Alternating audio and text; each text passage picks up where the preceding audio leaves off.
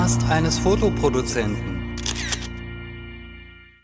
Hallo, herzlich willkommen zu einer neuen Folge des Podcasts eines Fotoproduzenten. Mir gegenüber sitzt heute Serge Licht, der Bildersuchfirma oder wie nennt ihr euch? Ja, also Bildersuchfirma ist vielleicht gar nicht verkehrt. Ähm, Bildersuchfirma La Pixar, genau. Genau. Fangen wir mal kurz an, stell dich einfach mal kurz vor. Also wer bist du, äh, wo, wie ist dein Hintergrund?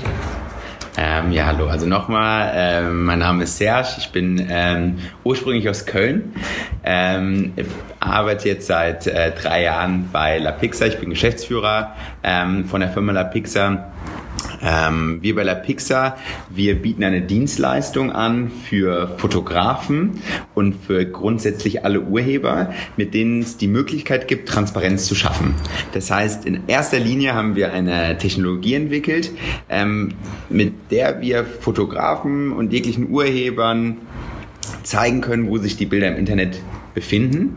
Und zusätzlich haben wir dann äh, die Möglichkeit, diesen Urhebern ein Handwerk an die Hand zu legen, mit denen es dann noch, äh, mit dem man dann noch die möglichen Urheberrechtsverletzungen nachverfolgen kann. Mhm.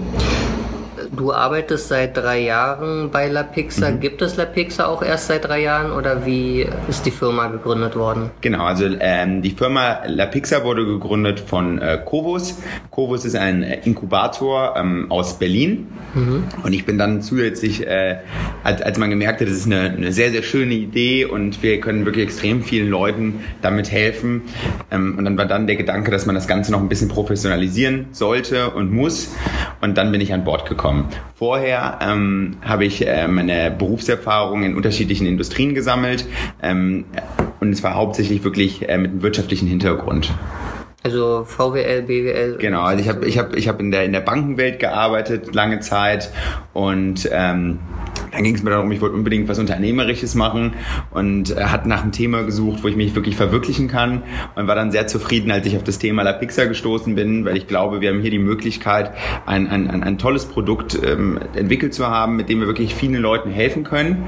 Und ähm, und ja, und das merke ich jeden einzelnen Tag, wenn ich selber intern im Team sehe, dass, dass, dass, dass, dass die Mitarbeiter zufrieden sind, aber auch wirklich unsere Kunden.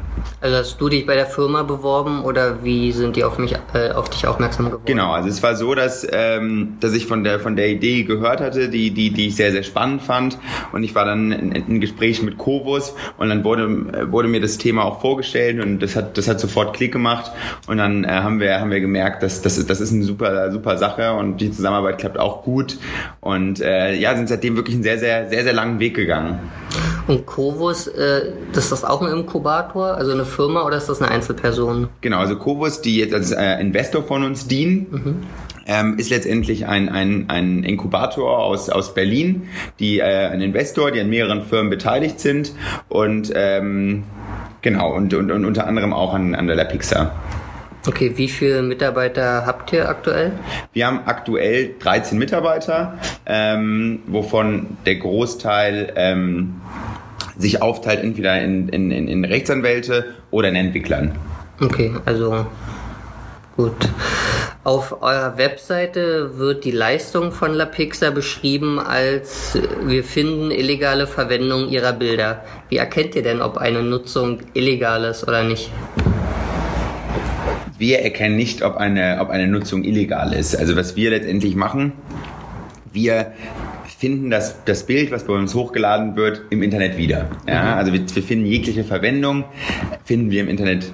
Am Ende ist es aber der Fotograf, der Urheber, der entscheiden muss, ob er das Bild mit uns nachverfolgen möchte oder ob das Bild halt legal oder illegal ist. Das können wir nicht und das wollen wir auch nicht. Wir sind dafür da, um Transparenz zu schaffen dem Fotografen wirklich zu zeigen, hör zu, hier sind deine Bilder im Internet, was du damit machst als Fotograf, das ist deine Entscheidung. Und wenn du merkst, dass etwas wirklich nicht richtig ähm, verwendet wird, hast du über uns die Möglichkeit, es auch rechtlich nachverfolgen zu lassen. Du musst nicht, was auch ganz, ganz wichtig ist zu betonen, bei uns gibt es keinen Zwang. Man kann auch sagen, wenn es als Beispiel eine Verwendung ist, die zwar illegal ist, aber gegen einen Verletzer, wo man nichts machen möchte, muss man auch nichts machen. Es ist der Fotograf, der Urheber, der zu 100% die Entscheidungsfreiheit hat.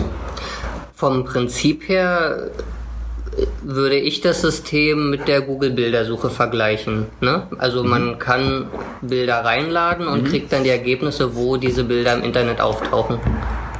Ähm, also es geht in die Richtung mit Sicherheit. Also ich glaube auch, dass, dass, dass es eine ganz tolle Sache ist, was die, dass, dass es diese Google-Bildersuche gibt.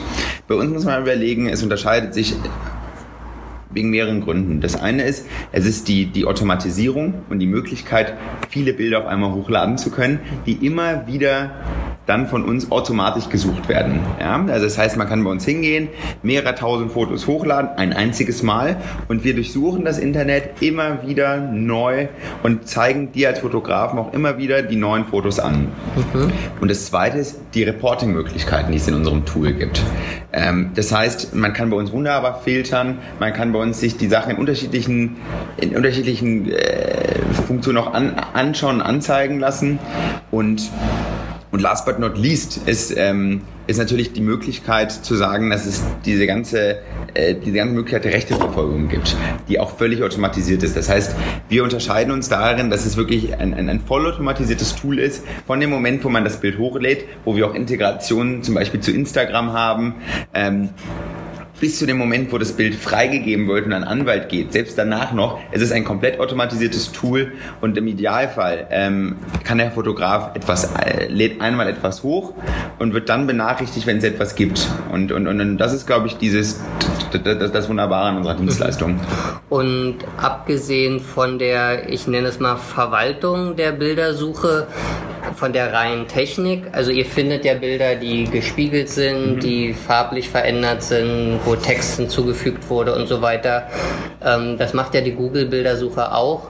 Unterscheidet ihr euch technisch noch, also dass ihr andere Treffer finden würdet oder äh, seid ihr da ziemlich ähnlich? Genau, also ich glaube, ähm, wir, also wir, wir, finden auch andere Treffer als die Google-Bildersuche mit Sicherheit. Ähm, die Google-Suche findet auch viel, ja. Also das, das darf man, das darf man nie vergessen. Ähm, natürlich gibt es bei der Google-Bildersuche auch wahnsinnig viele Mismatches und ähm, die, die Treffergenauigkeit ist, ist, ist nicht so gut, wie, wie sie bei uns ist. Ähm, deshalb darf man nie vergessen, dass die Google-Bildersuche wirklich gut ist. Weil bei uns geht es auch wirklich darum, dass wir, dass wir versuchen, auch noch, auch, auch noch mehr als das zu finden. Ja? Mhm. Und, und, und, und ähm, das ist auch wirklich unser Anspruch. Ja?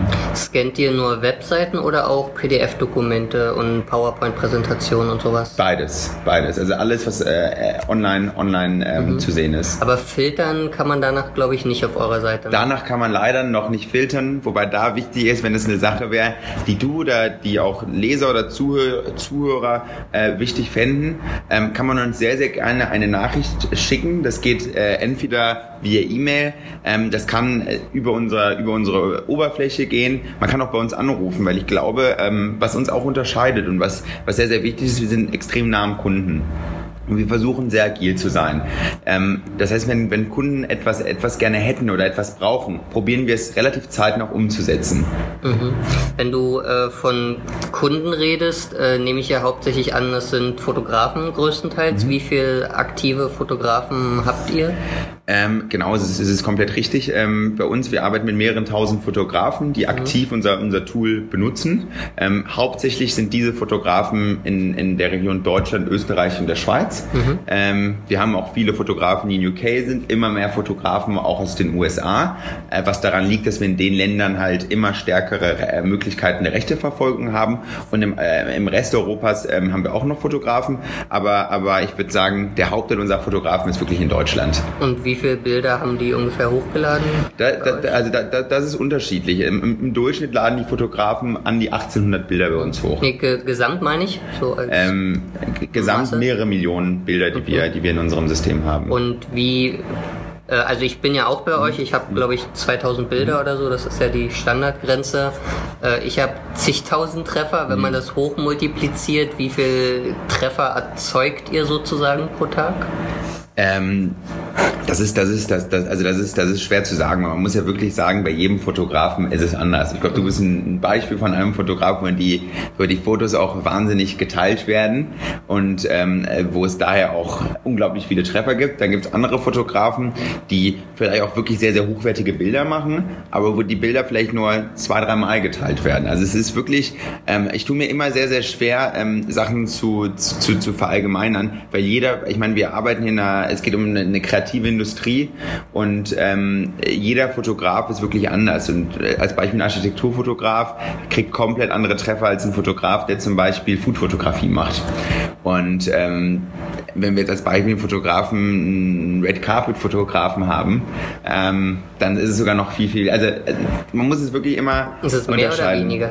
Beim, also wenn jetzt, wenn wir zum Beispiel Fotografen haben, was wir auch häufig haben, der zum Beispiel bei der Berlinale fotografiert, ähm, dann äh, je nach, je nach, je nach Shoot kann man davon ausgehen, dass das äh, deutlich mehr geteilt wird als vielleicht bei anderen, bei anderen Fotograf, äh, mhm. Fotograf, Fotografen. Ja. Und wenn wir gerade schon bei dieser Genreunterteilung mhm. sind, also Food-Fotograf, mhm. Street-Fotograf, Stock-Fotograf wie ich oder Event-Fotograf, also erfahrungsgemäß kannst du da sagen, bei welchen Genres äh, es häufiger zu erfolgreich abgeschlossenen Fällen kommt und bei welchen es eher schwierig ist, weil, was weiß ich, das in bestimmten Ländern mehr geklaut wird, wo mhm. ihr nicht agiert und so weiter? Ähm, was, mir, was wir merken, sind die Fotos, die ähm, so ein gewisses Alleinstellungsmerkmal haben. Die werden immer, also die werden immer viel geklaut und das sind auch immer die Bilder, die, die sich sehr, sehr gut durchsetzen lassen. Also es können Bilder zum Beispiel sein, wenn ich ein Architekturfotograf bin und ähm, ja, ein bestimmtes Gebäude fotografiere. Mhm. Kann aber auch sein, wenn ich ein industrieller Fotograf bin und ähm, ein Windrad zum Beispiel fotografiere. Also das ist so genau das Gleiche, wenn ich ähm, als Beispiel ein Luftbildfotograf bin. Also wenn es gewisse Alleinstellungsmerkmale gibt, ähm, da sehen wir schon eine, ähm, ein Unterschied, was die Erfolgs, Erfolgsquote und Erfolgschance angeht.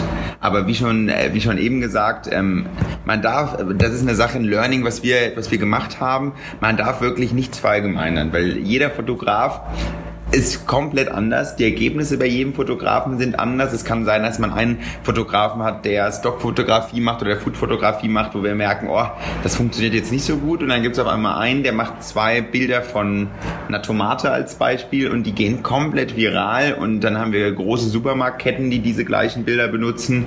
Und tatsächlich sind es auch wirklich Sachen, die wir in der Vergangenheit auch schon gesehen haben. Ähm, daher müssen wir wirklich. Ähm, Wie das große Supermarktketten illegal dann Bilder nutzen? Genau, also das ist ähm, witzig, dass du das jetzt auch, also Richtig, also es ist, wir haben in der Vergangenheit wirklich schon diverse Unternehmen gesehen, ähm, Großunternehmen, äh, DAX-Konzerne gesehen und auch Supermarktketten, viele politische Parteien. Ich meine, als ein, ein wunderbares Beispiel, da gab es auch einen Artikel, darüber war zum Beispiel die AfD, die ein Foto äh, benutzt hat von einem Fotografen von uns, was sie nicht durfte. Und, und ähm, also es, wir haben eigentlich fast, es, es ist erschreckend, ja, aber wir sehen äh, wirklich die größten Unternehmen und wirklich die, von denen man es nie erwarten würde. Ähm, benutzen Bilder ohne, ohne Erlaubnis. Und ein Beispiel war wirklich in Frankreich, da gab es eine, eine große Supermarktkette, die von einem Fotografen von uns zig, aber wirklich zig Bilder äh, seiner, seiner, seiner Food-Fotos äh, benutzt hat. Und ähm, ja, und das, das, also das war wirklich auch ein relativ langer, langer Streitfall, wo wir dann auch ähm, das eskaliert haben, auch den Fall dann am Ende von unseren Fotografen gewonnen haben, wo wir und der Fotograf sehr glücklich waren. Aber das zeigt dann auch wirklich die, die, die, die Dreistigkeit, die dahinter ist. Eskaliert äh, haben heißt, ihr habt das dann auch vor Gericht gebracht und nicht außergerichtlich. Genau, also wir haben, wir haben, das, wir haben das vor Gericht gebracht, genau.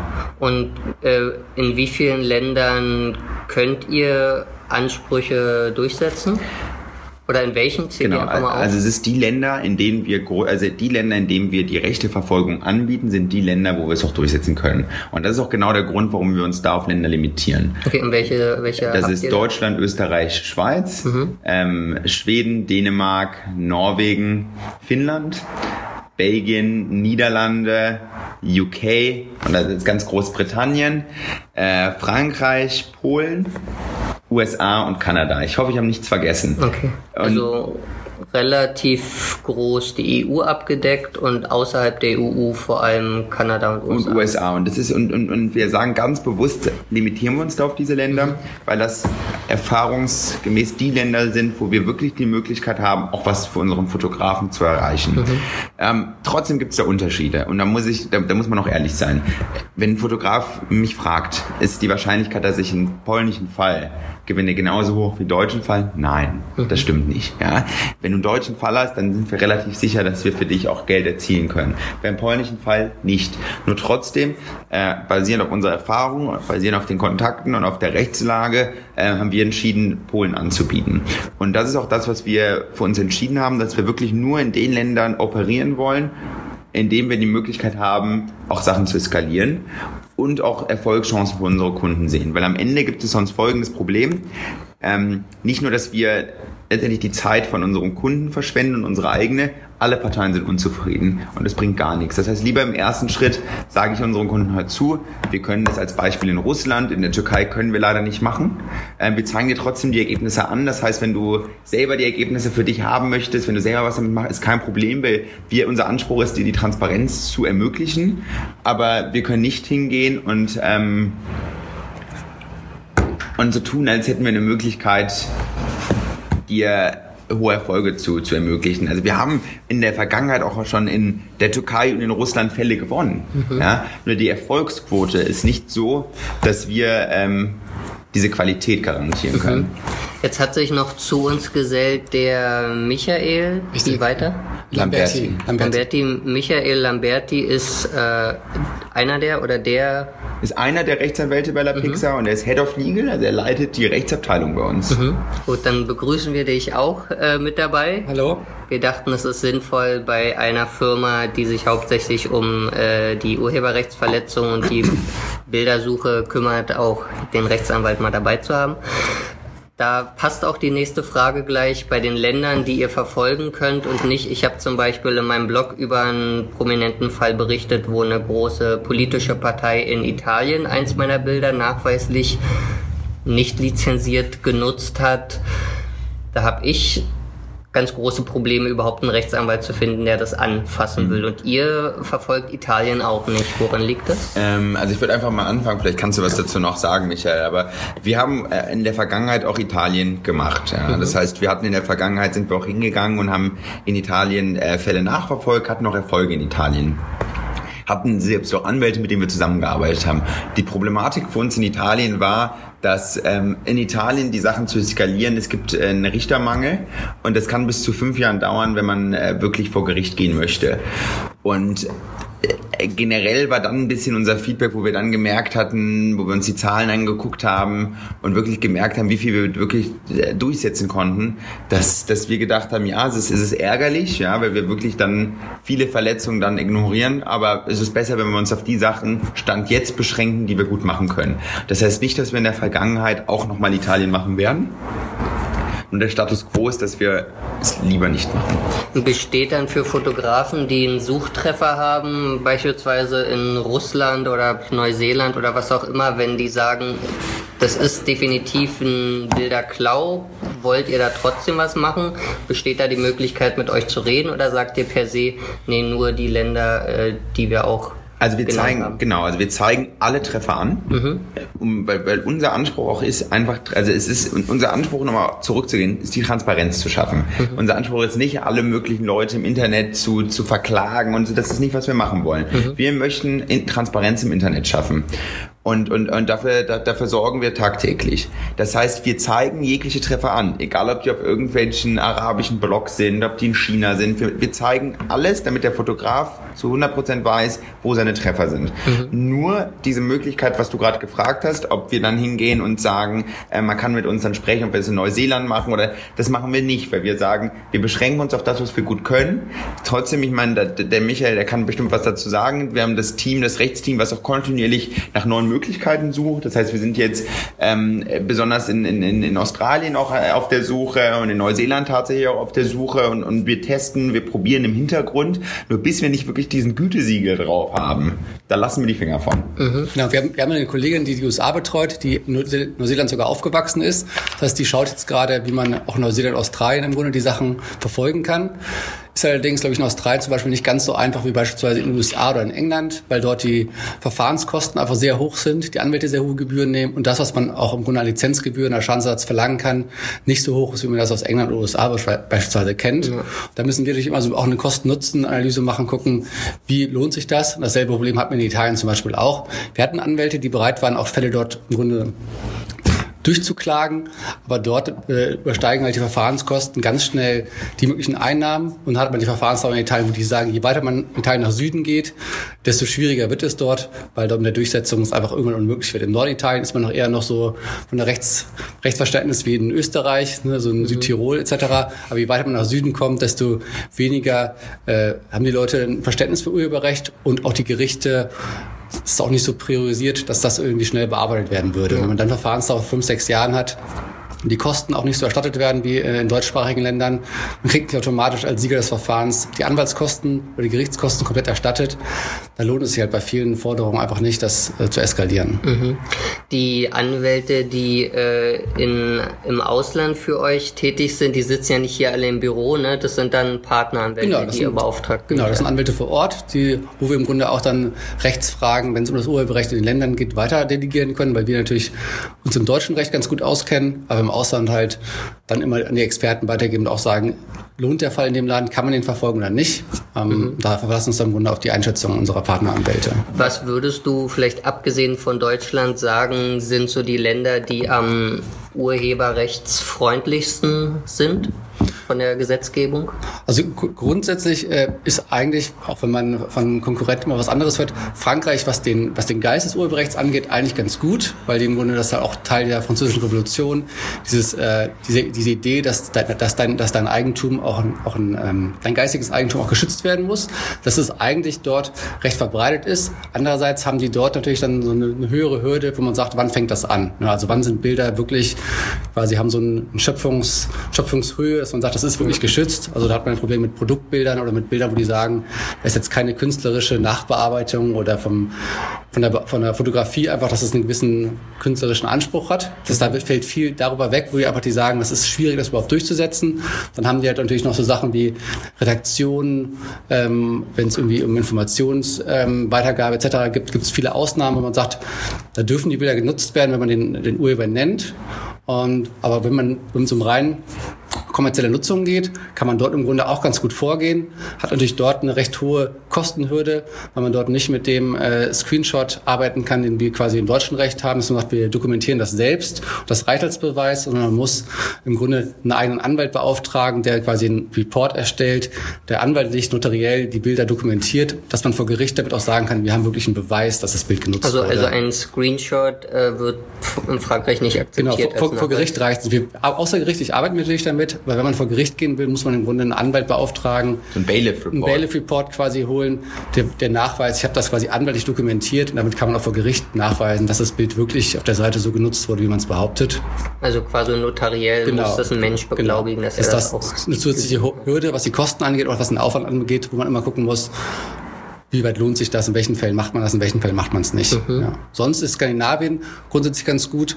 Da hat man, merkt man aber auch, dass es dort im Grunde so ganz gut funktioniert, dass, man, dass wir relativ wenige Fundstellen haben. Und wenn man die Leute aber dann kontaktiert oder kontaktieren lässt, reagieren die eigentlich ähnlich äh, zügig wie in, in, Deutschland oder Österreich und sehen das ein und, und zahlen dann auch die Lizenzgebühren etc.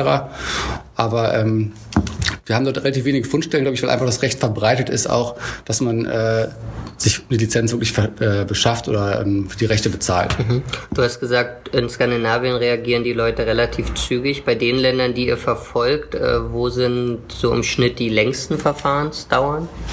Also in der Vergangenheit natürlich in, in, den südländischen europäischen Ländern, also Spanien, Italien etc. Dann haben wir, auch in, auch in England stellen wir fest, dass dort viel ähm, im Grunde erstmal abgewartet wird. Die kennen, die kennen beispielsweise auch das, was in Deutschland schon recht verbreitet ist, diese, diese Abmahnung, kennen die in der Form noch nicht. Das heißt, wenn die an, angeschrieben werden, erstmal äh, in-house oder von unseren Anwälten, sitzen die viele Sachen erstmal aus, weil die auch sich darauf zurückziehen, dass sie wissen, das Rechtssystem ist dort so angelegt, dass man auch, wenn man... Äh, Vielleicht das Fenster mal kurz ja. zumachen, das ist ein bisschen laut sonst. Mhm. Ähm, dass die, dass die auch wissen oder sich darauf zurückziehen, dass es nicht so einfach ist, in England jemanden äh, zu verklagen, wenn es um relativ kleine Summen gibt, wenn man dort auch die Anwalts- und Gerichtskosten nicht so einfach stattet bekommt. Das heißt, man hat relativ hohe Verfahrenskosten im Einzelfall und da sitzen das wieder einfach erstmal aus, ignorieren es und äh, oder machen einem halt Angebote, wo sie sagen, ich, ich habe aber ähnliche Bilder für 20 Pfund im Netz gesehen. Ich verstehe nicht, warum ich jetzt hier für dieses Bild das 20-fache zahlen soll. Und was sagt ihr dann?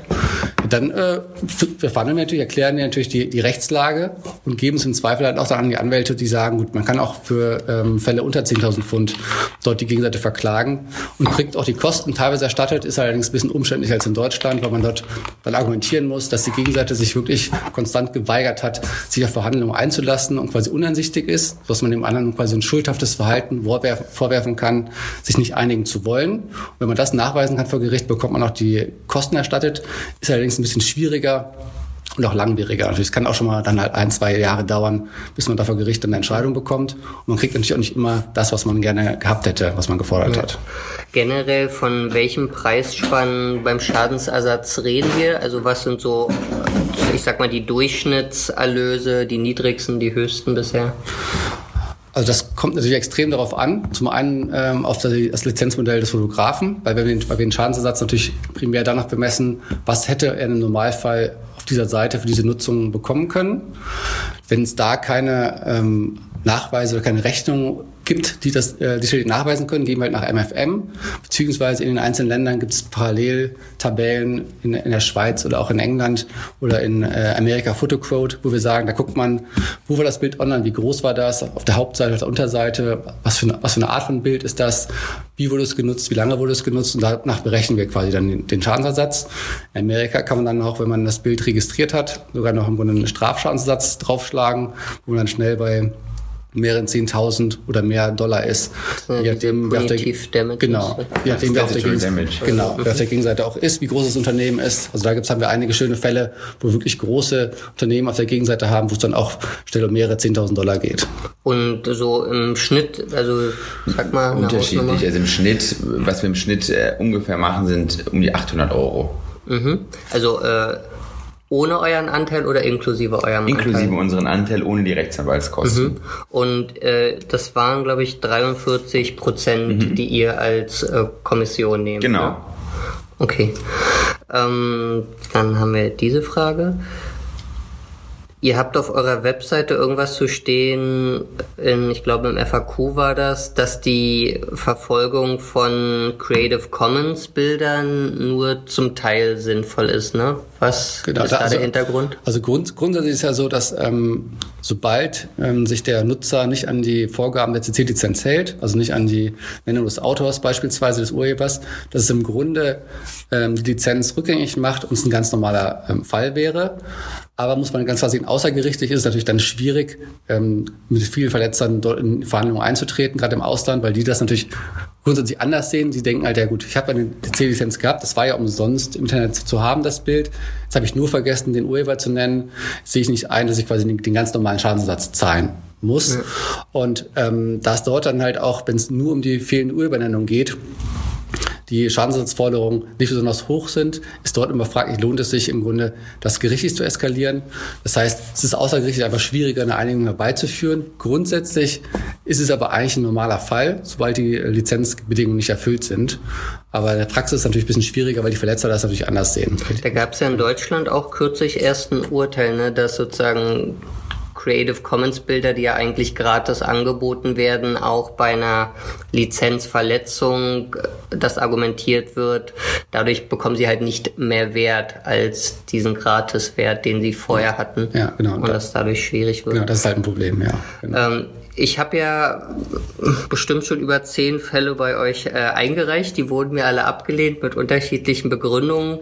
Ähm, lasst die mal ein bisschen durchgehen und ihr sagt dann jeweils so, was der Hintergrund ist, warum ihr bei bestimmten Fällen sagt, äh, das lohnt sich nicht zu verfolgen. Ja. Zum einen hieß es zum Beispiel only enforcing infring infringements, also Urheberrechtsverletzungen auf kommerziellen Seiten. Genau, also wir wollen nicht quasi gegen private Blogs oder Privatnutzer, die kein kommerzielles Interesse ähm, haben, vorgehen. Mhm. Ähm, da wollen wir uns halt ein bisschen abgrenzen von der, von der Abmahnindustrie, wo wir sagen, wir möchten jetzt nicht äh, irgendwie jeder, jedem kleinen Blogger eine Abmahnung mit 1000, 1500 Euro äh, Kosten in Rechnung stellen, sondern schauen halt wirklich, dass wir sagen, wir gehen gegen die Unternehmen vor. Hat, hat auch im Ausland den Hintergrund, dass es da in vielen Ländern die Regel gibt, wenn es im Grunde kein kommerzielles Interesse, keine Nutzung da ist, kann man auch diese Summen in der Regel nicht fordern, wo die Anwälte sagen, es lohnt sich überhaupt nicht, äh, dagegen vorzugehen. Was man höchstens machen kann, ist im Grunde so eine Takedown-Notice, dass man die kontaktiert und sagt, nehmt das Bild bitte runter. Ähm, was ich sehr durchaus sagen muss, da, da, überlegen wir auch, ob wir quasi sowas als Service mal anbieten, dass wir diese Takedown-Notices machen, aber ist momentan halt noch nicht genau. Teil unseres Genau, die Wahrheit, gebe ich dir recht. Ich meine, die Wahrheit ist ja die, dass man ja ehrlich sagen muss, ähm, wir zeigen, also wir geben diese Transparenz und zeigen dir, dass, dass, dass, dass Privatnutzer deine Bilder benutzen. Aber auf der anderen Seite, genau wie Michael das auch gerade beschrieben hat, möchten wir nicht gegen Privatleute vorgehen. Wir merken tagtäglich in zig Fällen, wie viel kommerzielle Seiten Urheberrecht verletzen. Und da denken wir uns auch wirklich ganz klar, da muss es nicht sein, dass wir jetzt auch noch gegen Privatleute vorgehen. Das heißt nicht, dass es korrekt ist, ja. Deshalb zeigen wir dir das auch, ja. Du hast die Transparenz. Du kannst gerne noch hingehen und die Person anschreiben. Nur für uns und für unseren für, für, für unseren Anspruch oder das, was wir uns überlegt haben für unser, für unser Unternehmen, möchten wir nicht gerichtlich gegen Privatleute vorgehen. Wie ist da so die Grenze? Also es gibt ja Firmen, die als Firma im Impressum genannt sind, aber auf der Seite selbst, mh, hm, sag mal, keine kommerziellen zumindest erkennbaren Absichten verfolgen mhm. und es gäbe Privatpersonen laut Impressum, die aber trotzdem die Seite mit Werbung und sowas äh, zugepflastert haben. Richtig, also ich meine, es ist ein relativ äh, äh, schmaler Grad, das, da, da, da gebe ich dir vollkommen recht und ich glaube, das ist auch intern, haben wir ja auch ein Team, die das überprüfen.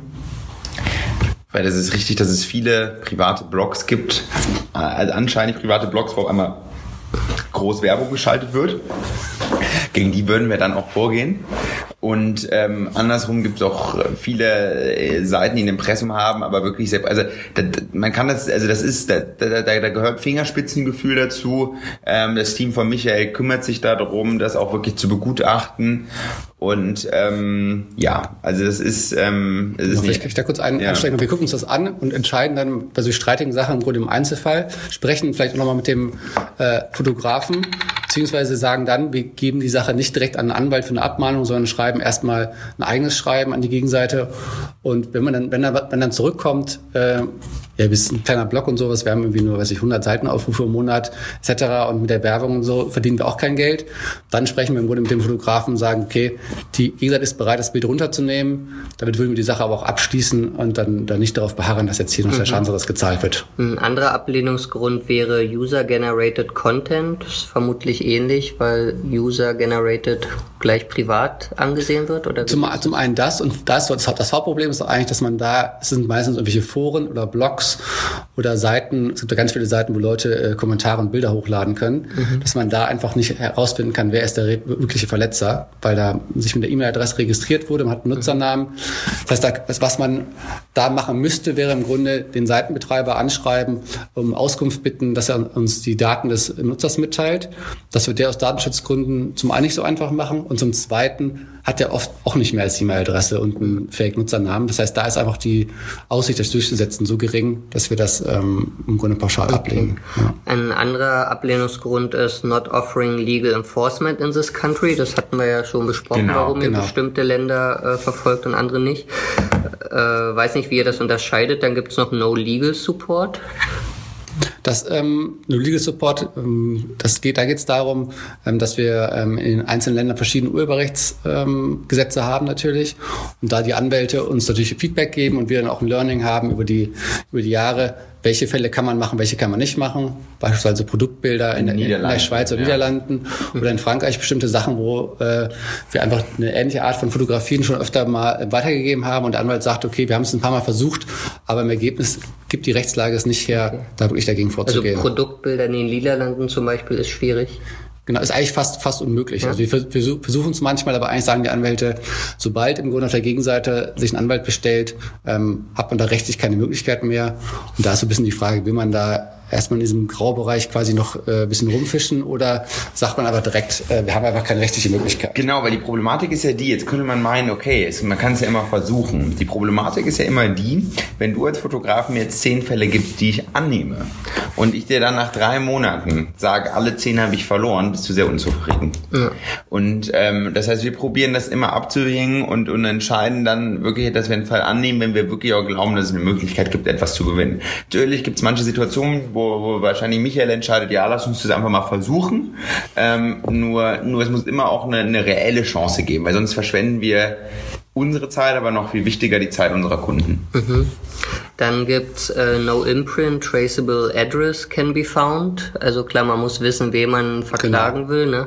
Äh, seht ihr da oder andersrum, ähm, eigentlich bei, bei kommerziellen Nutzern, die müssten ja eigentlich immer ein Impressum Richtig. angegeben haben. Also zumindest bei das leider nur in, in deutschsprachigen Ländern. Mhm. Im Ausland gibt es diese Impressumspflicht in der Form nicht. Aber da gibt es dann halt ein paar andere Tricks, wie man Impressum finden kann. Es gibt beispielsweise in England oder Amerika Register, wo alle Unternehmen eingetragen sind, wo man dann danach suchen kann. Es gibt die WHOIS-Einträge, wo man öfter zumindest ein Registrar findet und da irgendwie weitermachen kann.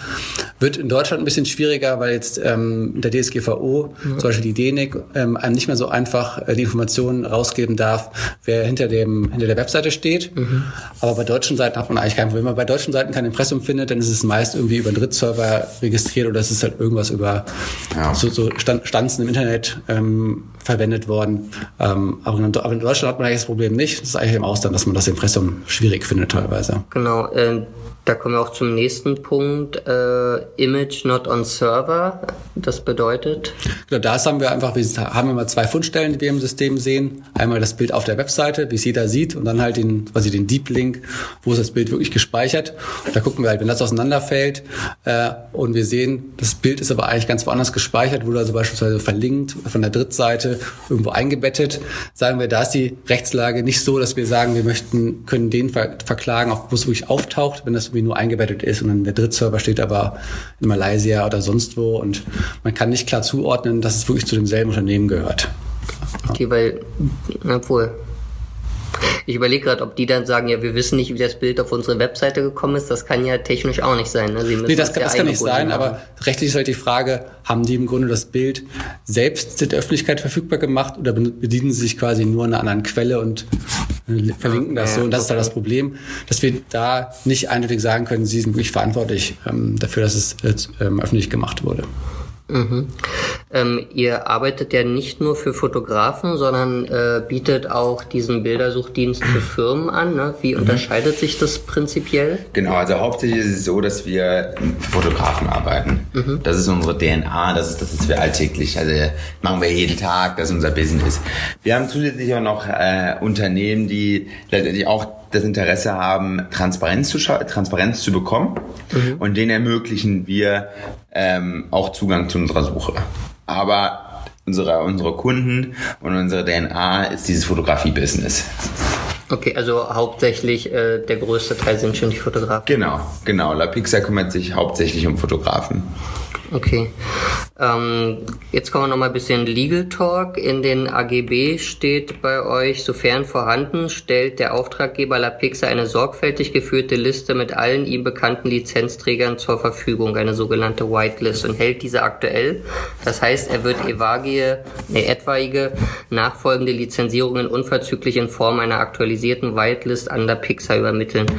Wie soll das bei Royalty-Free-Bildern äh, überhaupt funktionieren?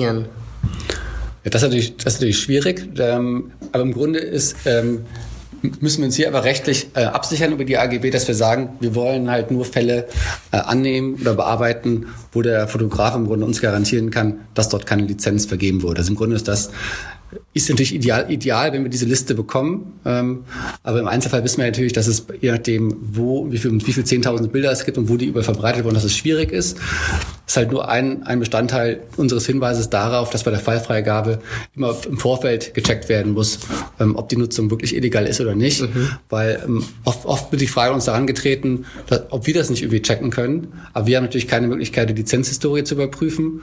Und es wäre für uns jetzt ähm, unwirtschaftlich und von mit extremem Aufwand verbunden, wenn wir sagen, wir nehmen erstmal alles an, schreiben die Gegenseite an und warten ab, was passiert und klären das dann. Weil da müssten wir, ja. weiß ich, vielleicht 80 Prozent der Fälle einfach ein, ähm, abschließen und dann würde sich das überhaupt nicht mehr lohnen für uns. Deswegen versuchen wir da im Grunde auch über ein Pop-up im System, bevor Fälle freigegeben werden können, so die wichtigen Fragen abzuklopfen. Ne, gibt es Royalty-Free Stock, äh, Stock Agencies? Wie ist es mit CC-Lizenzen? Welche Agenturen sind da im Hintergrund? Gibt es vielleicht eine Muttergesellschaft von der Webseite, die mal Bilder erworben hat? Waren es irgendwie Auftragsarbeiten? Wurden Rechte an, an Auftraggeber, an, an Models, an irgendwen vergeben, wo das hintenrum dann doch vielleicht auf der Webseite ähm, erlaubt war? versuchen wir es halt abzusichern, um dort die äh, Anzahl von Fällen, die wir erfolglos abschließen müssen, allein aus diesen Gründen gering zu halten. Mhm. Also aus meiner Praxis oder auch viele meiner Hörer verkaufen natürlich hauptsächlich über Bildagenturen Bilder, hauptsächlich natürlich im Microsoft-Bereich, wo die, also allein der, das Umsatzvolumen äh, und die Menge der lizenzierten Bilder deutlich höher ist. Das heißt ja, sobald meine Bilder im Microstock-Markt mindestens einmal oder mehrmals lizenziert wurden, ist es eigentlich in der Praxis quasi fast unmöglich, ähm, einen Bildfund bei euch zu beauftragen, oder? Zum einen deshalb, zum Zweiten aber auch, weil die Forderungshöhe wahrscheinlich relativ gering sein wird. Ne, wenn das, weiß nicht, wie, wie, wie viel Ihre Bilder normalerweise dann lizenziert werden, für welchen Preis? Also bei den Microsoft-Agenturen ist das natürlich zwischen 1 und 50 Euro, sage ich mal. Genau. Wobei ich natürlich den Vorteil habe, durch diese großen Mengen an mhm. Kunden, die mich kontaktieren, verkaufe ich natürlich auch ab und zu Bilder direkt, ja. wo ich dann natürlich deutlich mehr verlange und mein Anwalt natürlich sehr froh ist, dass er auch noch Rechnungen hat, genau, die über diesen ja. zweistelligen Betrag, äh, Betrag hinausgehen. Ne? Genau, das, das, das, das ist halt eigentlich der Hauptpunkt an der Sache, weil sobald im Grunde das Bild online irgendwo für 10, 20, 30 Euro verfügbar ist und auch vom Verletzer dann entdeckt werden kann, ist natürlich unsere Forderung, die wir vorher gestellt haben, im Grunde hinfällig, weil wir sagen, okay, wir fordern was, was ähm, nicht, nicht dem reellen Marktpreis entspricht. Richtig. Deswegen, da muss man immer gucken. Deswegen ist auch eine unserer Fragen, glaube ich, die in den Pop-Ups dann halt kommt, sind die Bilder quasi online verfügbar? Gibt es eine Preisliste, die einsehbar ist für jeden? Weil das natürlich das Erste, das Erste ist, was die Verletzer machen. Die gucken halt nach dem Bild, wo, kann's, wo kann man das kaufen, was kostet das normalerweise, warum fordert die 600 Euro, wenn es eigentlich nur 30 kostet. Und das wäre natürlich ein No-Go, wenn wir jetzt, wenn irgendwo steht, das Bild wurde für 10 Euro lizenziert. Also das geht einfach nicht. Ja. Deswegen, da muss man, haben wir, haben wir Kunden, die dann sagen, okay, wir nehmen die, äh, nehmen diese Preise quasi raus aus, den, äh, aus dem, aus dem Online-Bereich und sagen, wir haben hier drei Rechnungen, die höhere Beträge ähm, nachweisen, dann können wir die Fälle auch annehmen, aber wenn klar ist, dass die Bilder immer noch verfügbar sind für den Preis, lohnt sich ähm, die Verfolgung im Grunde ähm, wirtschaftlich einfach nicht. Mhm. Weil das wäre das Maximum, was wir da rausbekommen können. Ja. Äh, es gibt ja noch andere Anbieter, die, ich sag mal, ähnliche Dienste anbieten, wie so CopyTrack oder ImageRight oder Pixray und so weiter. Wie würdet ihr sagen, unterscheidet ihr euch von diesen Firmen? Ja, also ich glaube, ähm, wir fokussieren uns da komplett auf unsere Arbeit und es ist wirklich die Kunden oder die Möglichkeit, die, die Fotografen, die entscheiden müssen, mit wem sie zusammenarbeiten wollen. Das heißt, es ist jetzt auch nicht meine Aufgabe, über irgendeinen Konkurrenten zu sprechen. Ähm, es gibt viele Anbieter im Markt, viele machen die Sache auch wirklich gut und richtig. Ähm, wir fokussieren uns darauf und wir sind wirklich sehr gut darin, dass wir den Kunden viele Treffer ermöglichen durch unsere Suche. Wir ermöglichen ähm, unseren Kunden eine ganz schöne und einfache zu bedienbare Benutzeroberfläche. Und das Netzwerk an Anwälten, das wir haben, ist so auch wirklich klasse, weil man wirklich in den einzelnen Ländern äh, Anwälte haben, die die die die wirklich ähm, sich wahnsinnig gut mit Urheberrecht auskennen und, ähm, und, und, und unsere Kunden dadurch wirklich super beraten sind. Und ich glaube, das ist das, also deshalb wollen wir uns wirklich auf unsere Arbeit fokussieren. Zusätzlich haben, haben, haben je, alle Kunden hier einen persönlichen Ansprechpartner. Wenn, wenn man eine Frage hat, man kann hier anrufen. Man hat kein Callcenter irgendwo in Asien, also, sondern man kann hier in Berlin uns auch gerne besuchen kommen, wie du gerade. Und, und das ist unser Anspruch. Und, und ich finde, das ist, wir haben eine kostenlose Lösung. Das heißt, man kann sich kostenlos bei uns anmelden, einfach mal probieren. Ähm, und, und ich glaube, dann soll, sollen sich die Kunden und, oder die Leute, die interessiert sind, einfach selber ein Bild machen. Ich bin zuversichtlich, dass, dass die meisten wahrscheinlich dann auch bei uns bleiben. Aber es ist wirklich nicht meine Aufgabe, dann über, über mögliche Konkurrenten oder andere Unternehmen mhm zu, zu werten. In euren AGB steht drin, der Auftraggeber verpflichtet sich während der Dauer des Vertragsverhältnisses keine weitere Unternehmen, das für das Auffinden von Urheberrechtsverletzungen von digitalen Bildern im Internet steht, mit der Erbringung von Leistungen, die Pixar zu erbringen bereit und in der Lage ist, zu beauftragen. Mhm. Also bedeutet das parallel, Darf wenn, man, genau. wenn ich bei euch Bilder hochlade, dürfte ich die nicht bei einer anderen äh, Bildsuchmaschine genau. hochladen? Genau. genau ja. Okay. Ähm, was wir, wir, hatten in der Vergangenheit leider ein paar Mal das Problem, dass dann die Kunden ein bisschen Übersicht verloren haben, dann halt parallel bei äh, zwei Unternehmen quasi dieselben, denselben Fall beauftragt haben. Das sieht, dann sehen wir halt blöd aus, wenn die Gegenseite schon ein Schreiben bekommen hat Das ist dann aber extrem unprofessionell. Und, und ich glaube, was wichtig ist, ich meine, das muss man ja immer äh, überlegen. Ich glaube, wir, wir bieten eine Dienstleistung an, die komplett umsonst ist. Das heißt, Fotografen zahlen uns gar nichts. Ja? Und wir haben natürlich hier auch ein, ein Team, was, was, was wir bezahlen müssen. Wir haben eine Dienstleistung, wir haben eine Technologie. Das alles ist ja auch, also das, das muss ja auch bezahlt werden. Das machen wir aber auch, wir sind auch glücklich, dass wir das umsonst anbieten können. Ja? Nur was halt nicht geht, dass dann jeder zu zehn unterschiedlichen Anbietern geht und, und, und, und, und, und dann gegebenenfalls sich dann, wie Michael auch sagt, komplett die Kontrolle verliert. Und, und wir, unser Anspruch ist, für jeden Kunden 100% zu geben und 100% oder sogar 110% rauszuholen. Und das erwarten wir halt halbwegs auch von unseren Kunden. Mhm. Wenn man, wenn man so einen, äh, ich sag mal, Treffer gefunden hat mhm. und sich ziemlich sicher ist, das ist äh, geklaut, das Bild, mhm. kann man ja eine Summe eintragen. Also da steht schon genau. ausgefüllt im Feld eine Summe, die man eventuell als Schadensersatz erhalten würde. Gibt es Fälle, wo es sinnvoll ist, die Summe nach unten oder nach oben zu korrigieren? Absolut. Also ich glaube, sollte man auch. Also wenn man weiß zum Beispiel, dass man sein Bild für einen anderen Preis lizenziert und eine Vergleichsrechnung hat, dann sollte man oder muss man diesen Preis letztendlich auch dann angeben, damit wir eine Chance haben, wenn wir das mal wirklich gerecht, äh, gerichtlich eskalieren würden. Und das geht in beide Richtungen. Das heißt, wenn jemand Bilder für 80 Euro lizenziert, dann können wir leider nicht hingehen und nur 130 Euro fordern ja, mhm. sondern dann müssen wir 80 Euro fordern. Auch wenn wir alle gerne mehr fordern möchten, aber das geht einfach nicht. Parallel haben wir auch Fotografen, ähm, die, ähm, also ich denke da an, an, an zwei, drei Fotografen, die mir jetzt direkt einfallen, ähm, die im Bereich der äh, Produktfotografie beziehungsweise einer, der auch wirklich groß ist, Architekturfotograf, die wirklich einen ganz, ganz hohen, äh, also einen fünfstelligen Tausenderbereich fordern können. Und das ist dann auch okay. Ja? Mhm. Ähm, nur, es geht einfach darum, dass man das reinschreibt, was man letztendlich auch normal für seine Bilder bekommt. Mhm. Weil wir, wir, wir sind kein Unternehmen, die jetzt probiert, die Leute da um irgendwie also da mit den, mit den, mit den Verletzern zu feilschen oder verrückte Preise zu fordern. Wir wollen letztendlich einfach die, das, was der Fotograf normalerweise bekommen würde, wollen wir letztendlich auch nachträglich für ihn einsammeln. Ja. Das ist das Ziel. Man muss ja dann bei dem Beste also bei dem Senden eines Falls äh, eure Checkboxen da durchschauen und bestätigen, dass keine Lizenz vergeben wurde und so weiter. Gesetzt äh, dem Fall es kommt doch mal vor, also ein Fotograf meldet euch einen Fall, ihr schickt der Firma eine Abmahnung und dann sagt die Firma, hey, wir haben ja aber eine Lizenz gekauft und die ist auch vollkommen gültig. Was passiert dann? Dann ähm, klären wir natürlich erstmal mit dem Kunden ab, ob das wirklich so ähm, erfolgt ist, wie es äh, behauptet wird. Mhm. dann muss der Fall im Zweifel schnellstmöglich äh, eingestellt werden. Das heißt, wir schließen ihn bei uns, betrachten ihn quasi als vom Kunden zurückgezogen. Und da bieten wir ähm, in so einer GW auch einen Freischuss an. Dass wir sagen, ein Fall darf im Grunde kostenfrei zurückgezogen werden. In der Folge äh, stellen wir unsere Dokumentationskosten von 85 Euro dann in Rechnung, wenn das jetzt mehrfach passieren sollte. Mhm. Ähm, deswegen bitten wir in, in, in, Fällen, wo es ein bisschen unklar ist, ähm, gibt es ja die Möglichkeit, dass man einen Kommentar, eine Nachricht zu dem Fall mit übersendet, wo, man, wo wir dann schon sehen, okay, das ist eine Sache, wo der Fotograf sich ganz sicher ist, dann gucken wir uns das nochmal an, halten Rücksprache, ob wir ihn annehmen oder nicht und würden dann im Zweifel eher ein Inhouse-Schreiben rausschicken, als direkt eine anwaltliche Abmahnung, weil bei anwaltlichen Abmahnung natürlich das Risiko besteht, dass die Gegenseite auch zum Anwalt rennt und dann im äh, schlimmsten Fall die Anwaltskosten uns in Rechnung gestellt werden und die müssten wir natürlich weitergeben, wenn es eine unrechtfertigte Abmahnung ist. Deswegen das versuchen wir natürlich so zu vermeiden und so wenig Fälle wie möglich da im Grunde ungerechtfertigt äh, anzuschreiben. Ja. Und wenn eine Firma ähm, bezahlt hat, äh, bezahlt die euch und ihr leitet das genau. weiter oder mhm. bezahlt ihr direkt den Fotografen? Uns. Genau, die genau, also bezahlt, bezahlt uns und wir teilen das dann auf. Okay, und also ihr nehmt äh, eure 43 Prozent, mhm. ist das jetzt schon mit oder ohne den Dokumentationskosten? Ja, die Dokumentationskosten, die kommen dann nochmal drauf.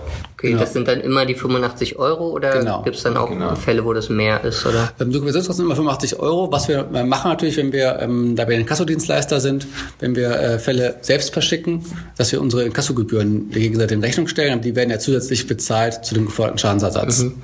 Okay.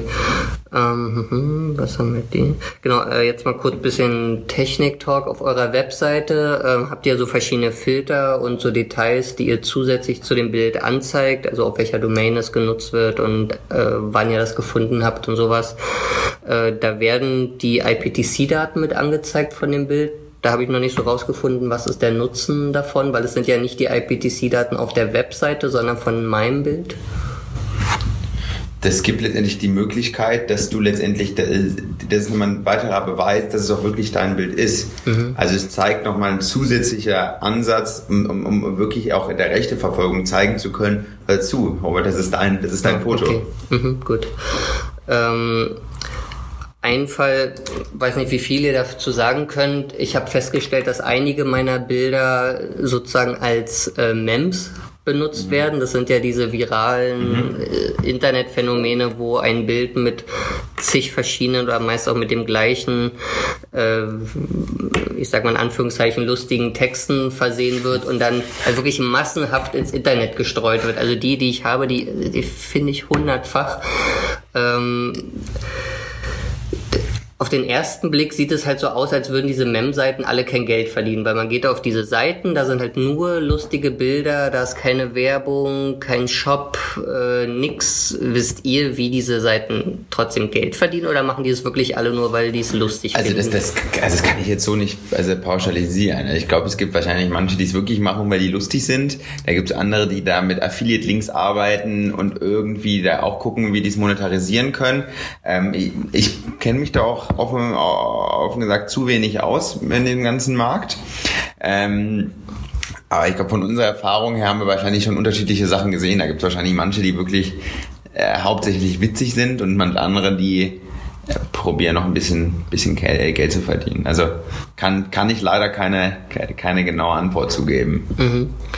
Ähm, ihr habt ja auf eurer Webseite auch einen Blog und ähm, man kriegt bei euch auch regelmäßig Mails, wenn man mhm. äh, hier, du hast so und so viele neue Treffer, mhm. willst du nicht mal nachschauen und so. Also zum Thema Marketing, äh, was macht ihr so an Marketing mhm. und was, worauf konzentriert ihr euch?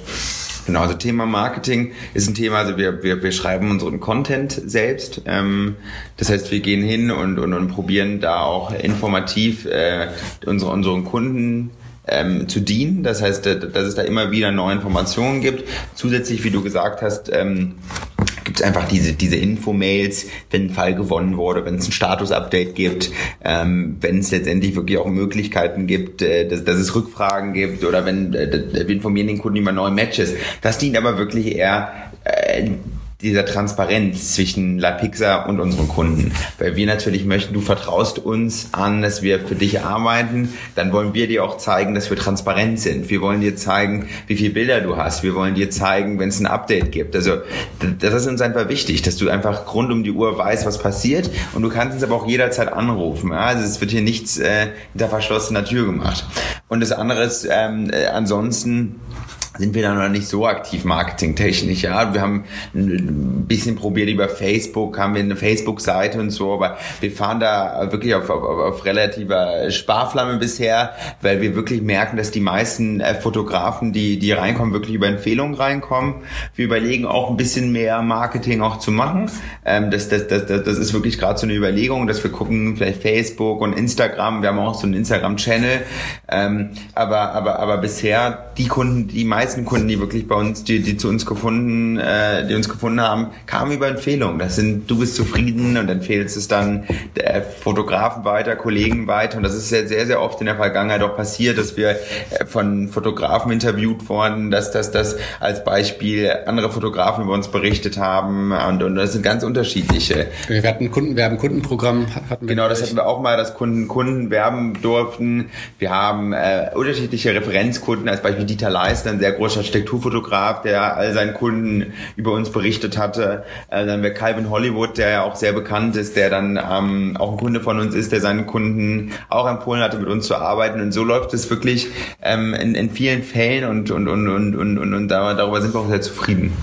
Du hast ganz am Anfang auch die Formulierung verwendet, die ich ganz interessant fand, andere Urheber als Fotografen, also würdet ihr teilweise auch mit betreuen. Was gibt's dann noch für Urheber äh, außer Fotografen, die ihr so... Webdesigner zum Beispiel. Ja, also wir haben zum Beispiel auch äh, häufig das jetzt als Beispiel äh, Leute, die ähm, gewisse Designs, äh, Kreative, die gewisse Designs äh, kreieren. Mhm. Und das können dann äh, Logos sein, Emojis sein und, und, und, und die probieren wir. Das ist natürlich ganz, ganz, ganz kleiner Anteil von La Pixar. Ja. Nur die haben natürlich auch Urheberrechte und die können wir natürlich auch schützen. Also wir haben, äh, ein, ja, da, da kann es um Logos gehen, Ähm, da kann es darum gehen, dass das jemand, ähm, ja, äh, kleine Emojis und ich, ich, ich weiß es nicht. Also es geht mir einfach, äh, hauptsächlich arbeite ich mit Fotografen. Mhm. Aber wir, wir, wir, wir, wir, wir, wir beschützen letztendlich komplett den kreativen, visuellen Content. Mhm. Das heißt, wenn du, wenn du Logos hast oder wenn du äh, andere, andere Icons hast oder Illustrationen hast, können wir dir mit unserem Tool auch wahnsinnig helfen. Mhm. Auf eurer Webseite steht in Impressum auch noch, dass ihr ein USA-Office habt. Mhm. Magst du davon, äh, dazu was sagen? Seit wann gibt es das? Wie viele Leute arbeiten da? Was machen genau. die genau? Also USA ist für uns jetzt noch ähm, ein relativ neues Terrain.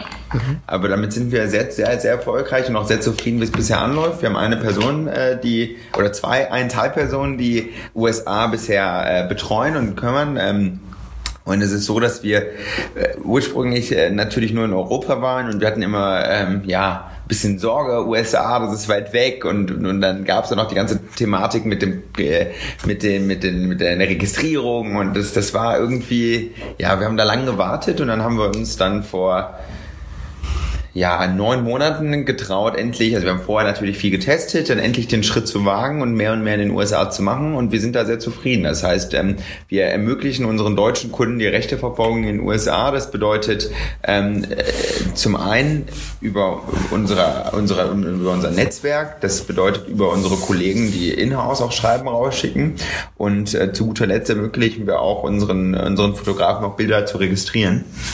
Und so haben wir wirklich jetzt äh, für, die, für, für das erste Jahr echt eine ganz schöne Menge abgedeckt. Und haben auch schon wirklich viele wunderbare äh, Fälle ähm, ja, die, über die wir berichten können. Also es sind äh, allein die Masse ist, ist wirklich beachtlich, dass wir viele Fälle schon gewonnen haben, aber es gibt auch wirklich schöne, schöne große Fälle. Also wir hatten ja auch wirklich schon erst Erfolge gegen Großunternehmen. In den USA muss man immer aufpassen, weil da haben wir auch Vertraulichkeitsvereinbarungen unterschrieben.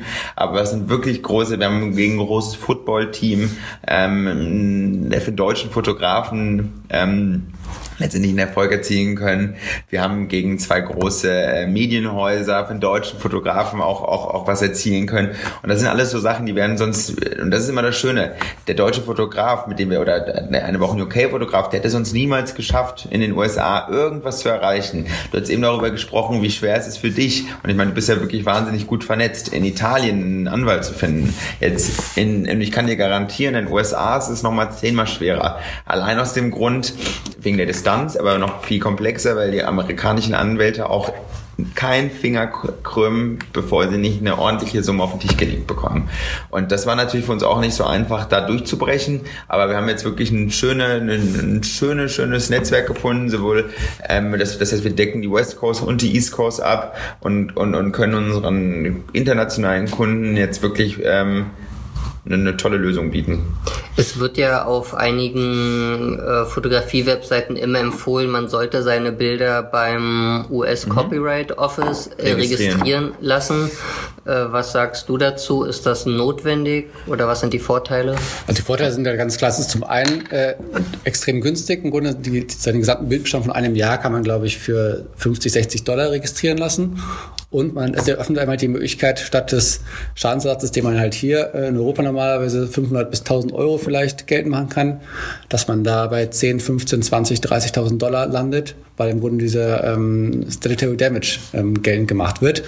Und das öffnet einem natürlich ähm, außergerichtlich extrem viele Türen, weil sobald die Gegenseite auch anwaltlich vertreten ist und sieht, es gibt eine Registrierung, das Bild ist schon seit einem Jahr registriert, gibt es da eigentlich rechtlich keine Diskussion mehr. Dann geht es nur noch darum, ähm, bei welchem Betrag man sich einigt. Also ich, um, um nochmal zu antworten, also ich, ich gebe dir, also ich würde das unterschreiben, es macht komplett Sinn, seine Bilder registrieren zu lassen. Man muss nicht alle registrieren, nur es macht Sinn, die zu registrieren, weil ähm, zum einen ist es schön, wenn man, finde ich, wenn man als als als als Urheber, als Fotograf im Zeiten des Internet auch eine eine offizielle Stelle hat, bei der die Bilder registriert sind. Und ähm, der amerikanische Markt ist gigantisch und wenn es wirklich eine Verletzung gibt, steht man ganz gut, wenn das Bild registriert ist. Also wir empfehlen vielen unserer Kunden und haben jetzt angefangen, das werden wir immer mehr machen, ähm, die Bilder zu registrieren und wir helfen unseren Kunden auch. Aber nur zur Sicherheit, wenn man seine Bilder nicht registriert, äh, heißt das nicht, dass man irgendwelche äh, Ansprüche verliert, äh, dass halt Leute die Bilder leichter klauen könnten. Nein, also man, man, man kann man trotzdem die Möglichkeit, in den USA auch was zu machen. Man kann Damages fordern und man hat trotzdem, also das bedeutet nicht, dass man dann verloren ist. Mhm. Aber, aber, aber es ist ein deutlicher Unterschied, wenn die Bilder registriert sind. Okay. Was war denn, ich sag mal zum Beispiel, der, der kurioseste Fall, den ihr hattet, also an den ihr euch am äh, besten erinnert? Also ich meine, das hatte ich eben ganz kurz beschrieben. Ich glaube, das war schon irgendwie so ein, so ein skurriler Fall, das mit der AfD. Ähm, da haben wir einen deutschen Fotografen gehabt, der ein Foto vom Brandenburger Tor geschossen hat.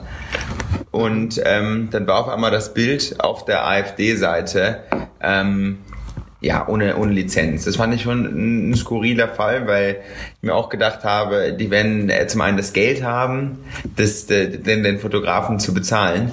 Und ähm, ja, also das war, glaube ich, auch einer der, der interessanteren Fälle. Und sonst, ich meine, man muss auch immer aufpassen, man, wir dürfen nicht immer alles nennen, aber wir haben viele, viele große, interessante Fälle schon gehabt gegen unterschiedliche Zum Beispiel, wir hatten mal ein, ein bekanntes äh, Unterwäschemodel, das ein Bild Richtig, von einem ja. Kunden auf ihrem Instagram-Channel verwendet hat, hat das quasi als Werbung genutzt für einen äh, Kosmetikkonzern, mit dem sie zusammenarbeitet. Und das hat dann auch ein paar Monate gedauert, aber da haben wir dann doch einen schönen Vergleich hinbekommen. Ja. Ähm, und ansonsten ist es, also es ist querbeet. Also wir haben ja. wirklich über, über Städte und äh, Stadtverwaltung und wir haben ähm, Parteien. Parteien, also es ja. ist querbeet. Also da, da, da, da gibt's jetzt große, also da gibt's wahrscheinlich nichts, äh, was wir, was wir da rausnehmen können. Und, und in jeglichen Ländern, also ich hatte eben über die große französische Supermarktkette äh, erzählt und, äh, und dann haben wir ja, äh, wir haben in, in, England gegen eine der größten Tageszeitschriften einen großen Fall gewonnen und ähm, in Deutschland auch. Also das ist äh, das, das, das Erschreckende ist einfach, ähm, dass man dass, dass, dass, dass man einfach merkt, dass Urheberrecht wirklich mit Füßen getreten wird. Ja, und also von vielen. Man kann das nicht verallgemeinern. Aber in vielen, vielen Fällen erschreckt es uns immer wieder, dass große Unternehmen und große Parteien, die eigentlich für was ganz anderes stehen, ja, ähm, unsere Fotografen letztendlich betrügen und deren Fotos nicht lizenzieren, korrekt lizenzieren. Ja, man merkt einfach grundsätzlich, dass das Verständnis dafür, dass man für Bilder auch bezahlen muss, selbst in großen Organisationen, Unternehmen, Parteien, dass das nicht so ausgeprägt ist irgendwie. Und dann ist es natürlich immer der Praktikant, der Redakteur irgendwie, der was übersehen hat, äh, was das angeht.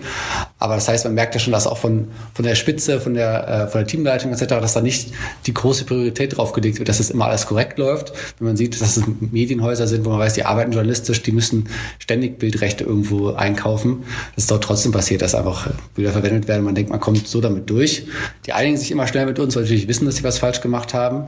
Aber man merkt schon, dass das grundsätzlich Verständnis oder die Einsicht, dass es eine wichtige Sache ist, noch nicht so durchgesickert ist. Ja, was sind da so die äh, lustigsten Ausreden, wenn die Firmen sozusagen ertappt werden beim Bilderdiebstahl? Ja, entweder waren es halt die Praktikanten, die nur kurz da waren, es nicht genau wussten, die Bildredakteure, oder ja, wir dachten, der Webdesigner würde sich darum kümmern. Das ist eigentlich eine häufige Ausrede, auch bei ja. kleinen Unternehmen, weil der Webdesigner kümmert sich um alles. Ich habe damit ja gar nichts zu tun als Webseitenbetreiber. Ähm, ähm Was immer drei, also ich meine, dreist ist, wenn die Leute an der Bose sind, ja, aber ich hätte auch ein anderes Bild nehmen können. Ja. Und dann äh, ist dann immer unsere Antwort, ja, aber dann haben sie es nicht gemacht. also es passiert auch häufig, dass dann wirklich die Antwort kommt, ja, aber hätte ich jetzt gewusst, dass ich so viel zahlen muss. Es geht, das Bild gibt's tausendmal. Äh, bei Brandenburger Tor oder irgendwas, das Bild gibt's doch tausendmal. Ich hätte auch was anderes nehmen können. Ja, wunderbar. Aber dann nicht doch ganz genau für dieses Bild entschieden. Das heißt, das Bild hat Ihnen ja auch gut gefallen. Vielleicht auch ganz wichtig bei der Gelegenheit auch nochmal zu erwähnen. Wir bieten allen oder wir probieren immer das Thema der zukünftigen Lizenzierung auch zu platzieren. Das heißt, wenn wir merken, dass die Gegenseite an dem Bild interessiert ist, probieren wir immer dass wir der, dass, dass, dass, dass, dass, dass die Gegenseite das Bild auch länger auf der Seite behält und das Bild bei unserem Kunden weiter lizenziert. Und das klappt leider nicht immer, weil viele einfach dann irgendwie, ja, ich nehme es weg und werden wirklich auch beleidigend. Aber in, in, in manchen Fällen klappt, dann ist es wirklich ein, ein schöner Erfolg für uns, aber auch für den Kunden einfach doppelt schön, weil der auf einmal Einkünfte hat, von denen er niemals hätte rechnen können. Ja. Ähm, ihr habt ja auch überlegt, hat so erzählt, äh, diesen, diesen Service der Takedown Notices mhm. äh, anzubieten, wo dann sozusagen der Bildnutzer nicht verklagt wird, mhm. sondern einfach aufgefordert wird, das Bild mhm. zu entfernen. Wie kann man das dann finanzieren, wenn da kein Geld fließt? Genau, also das ist eine Sache, wo wir noch auch am Überlegen sind. Ich meine, wir haben viele bei, bei uns, wir, wir sitzen wirklich wöchentlich auch zusammen mit dem Team und überlegen ähm, Möglichkeiten, wenn wir und, und, sammeln das Feedback, was wir von den Kunden bekommen haben und, und, und besprechen das dann. Eines, eines der Sachen, die wir auch häufig hören, ist diese Takedown-Notices. Ähm, aber es gibt wirklich auch viele andere Thematiken Thematiken, das sind dann unterschiedliche Integrationen zu anderen Tools und und und. Und, und, und, und wir sind dann natürlich immer auch ganz eng im Austausch mit unserer Produktentwicklung und, und, und, und, und überlegen dann, wie man das am besten platzieren kann, äh, weil wir unser Tool natürlich kontinuierlich verbessern. Wir haben in den nächsten äh, vier bis sechs Wochen auch nochmal eine schöne Veränderung im Tool, wo dann ein, wo dann eine Designveränderung, die dann veröffentlicht wird, und das, was der Michael erwähnt hat mit dem Takedown Note, das ist einer dieser Produktzusätze oder Veränderungen, ja, die, die kontinuierlich dann dazukommen kann. Und die, ja, wir haben da noch kein genaues Datum für, aber das müssten wir dann nochmal genau definieren. Okay. Die jetzt zum Abschluss vielleicht nochmal, sag mal, die höchste Summe oder den höchsten Schadensersatz, den ihr erzielen konntet. Was war da? Der, der, der, der höchste Schadensersatz, den wir erzielen konnten, waren knapp 60.000 Dollar. 60.000 Dollar, ja. das ist schon beeindruckend. Das, ne? war, eine, das war ordentlich. Ähm, und ja, also es war äh, jetzt auch gar nicht so lange, vor gar nicht so langer Zeit in den USA. Und ähm, das war tatsächlich, dass das Bild auch registriert war. Es war ein, ein deutscher Fotograf. Ähm, für den war das, also der Ver lizenziert seine Bilder natürlich äh, nicht ganz so hoch. Also, also er ist keiner, der die Bilder für 10 Euro lizenziert, aber auch nicht für den Preis. Und für den war das natürlich eine, eine, eine Riesenfreude und ähm, das ist immer, das ist immer schön. Ansonsten haben wir einige deutsche Fälle auch, die wirklich im, im, im hohen vierstelligen und niedrigen fünfstelligen Bereich sind und, und, und, und waren. Und ähm, ja. Ich in Europa, glaube ich, 20.000 Euro, glaube ich. Genau, wir hatten in, in selbst, ich glaube, das war auch toll in Frankreich ein Fall, mit dem wir knapp 25.000 Euro erzielt haben, was natürlich in Frankreich Wahnsinn ist. Das ist ein deutscher Fotograf, der einmal so eine Summe verdient. Ja. Wobei für uns, äh, klar, es ist immer schön, wenn so eine große Summe reinkommt, da freuen wir uns. Natürlich auch finanziell eine tolle Sache. Aber es ist nicht, kommt nicht täglich vor. Es ne? kommt nicht täglich vor, diese große Summe. Und ich meine, wir freuen uns aber auch äh, genauso über, wenn eine 30 Euro reinkommt oder 150 oder 200 Euro. Weil am Ende des Tages ähm, wissen wir immer oder in 99 Prozent der Fällen, dass es Geld wäre, was unser Kunde sonst nicht sehen würde. Ja. Und das ist dann natürlich für uns schön, weil wir Geld verdienen, klasse, das ist unser, das ist unser täglich Brot. Aber am Ende des Tages ist es auch immer eine schöne Sache, wenn man weiß, dass man ja seinem Kunden etwas ermöglicht, was, was, was sonst so nicht möglich wäre. Und viele der Kunden rufen an, bedanken sich und, und das, das ist dann irgendwie auch dann da, da, da freut man sich doppelt und besonders der Michael und, und sein Team, die dann auch wirklich immer total im, im Thema sind und, und dann auch viele Verletzer auch haben, die anrufen, die freuen sich dann, dann ist es, glaube ich, für, für, für dich auch immer eine, eine schöne Sache, wenn du diese Erfolge siehst. Ja, ganz auf jeden Fall, genau. Wenn ein Fotograf bei euch äh, neu seine Bilder hochlädt, seht ihr dann schon anhand der Motive, ja, bei denen ähm, werden wir besonders viele Treffer haben? Ja, ich glaube, das war das, was ich am Anfang gesagt hatte. Also ich meine, wenn, wenn wir sowas haben wie ähm, Bilder, die eine gewisse ähm, allein gewisse Alleinstellungsmerkmale haben. Ja, ähm, da kann ich, da, da, da merkt man immer relativ schnell, das kann, das kann, das kann, das kann, das kann viral gehen oder das hat eine Möglichkeit, dass es viel verwendet wird. Also das sieht man häufig bei Luftaufnahmen, das sieht man häufig bei bei industrieller Fotografie, das sieht man häufig bei Architekturfotografie. Aber ich meine, wenn wir sehen, dass sich jemand äh, in einer ganz anderen ähm, Genre fotografiert und das ist jemand, der der einen gewissen Namen hat, der auch schon Sachen professionell macht. Wir freuen uns über jeden einzelnen Fotografen, der sich bei uns anmeldet. Und das muss ich echt sagen. Wir sind glücklich und wir haben das Glück, dass wir in den letzten Jahren ordentlich gewachsen sind. Und das, das, das liegt nur daran, weil die Fotografen, mit denen wir zusammenarbeiten, uns unterstützen und, und an uns glauben und uns auch das Vertrauen geben. Und deshalb freuen wir uns wirklich über jeden einzelnen Fotografen, der sich bei uns anmeldet und mit uns zusammenarbeitet. Okay, also wer es ausprobieren möchte, geht auf lapixer.de. Genau, also wer man sich kostenlos registrieren? Genau, also jeder Einzelne, der möchte, kann sich, und wir freuen uns über jeden, kann gerne auch bei uns anrufen oder uns eine E-Mail schreiben, wenn er sich noch unsicher ist. Ansonsten kann man auf www.lapixer.de unter Fotografen äh, und dann kann man, hat man dann die Möglichkeit, ähm, sich anzumelden. Das geht sehr, sehr schnell und kann dann äh, die Bilder entweder über FTP, über einen äh, Sitemap-Upload oder Instagram oder sogar Drag and Drop automatisch in unser System einpflegen und dann ähm, kann man sich dann zurücklehnen und wird von uns informiert. Und das Ganze ist kostenlos, man zahlt überhaupt nichts. Ähm, selbst wenn nie was rauskommt, selbst wenn es tausend Fälle gibt oder selbst wenn es gar nichts gibt, ähm, man zahlt uns nie was. Und in dem Fall, wenn es einen erfolgreichen einen Erlös gibt, dann würden wir eine Provision einbehalten. Das heißt, als Fotograf hat man überhaupt kein Risiko. Okay, das ist noch eine schöne Zusammenfassung. Dann bedanke ich mich bei euch beiden für das Interview.